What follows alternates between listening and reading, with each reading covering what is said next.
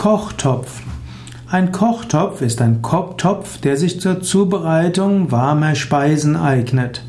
Ein Kochtopf ist ein Topf zur Zubereitung von Speisen. Es gibt verschiedene Arten von Kochtöpfen, insbesondere gibt es verschiedene Materialien. Vom Yoga-Standpunkt aus würde man empfehlen, keine Aluminium-Kochtöpfe zu nehmen, weil Aluminium ein Material ist, was von seiner Aura her sich mit der Aura des Menschen nicht so gut verträgt. Und es gibt auch einige Hinweise, dass Aluminiumteile abgeschabt werden, wenn man regelmäßig mit Aluminiumkochtöpfen kocht. Und Aluminium ist kein Material, das dem Menschen gut tut. Edelstahl gilt als ein gutes Material für Kochtöpfe.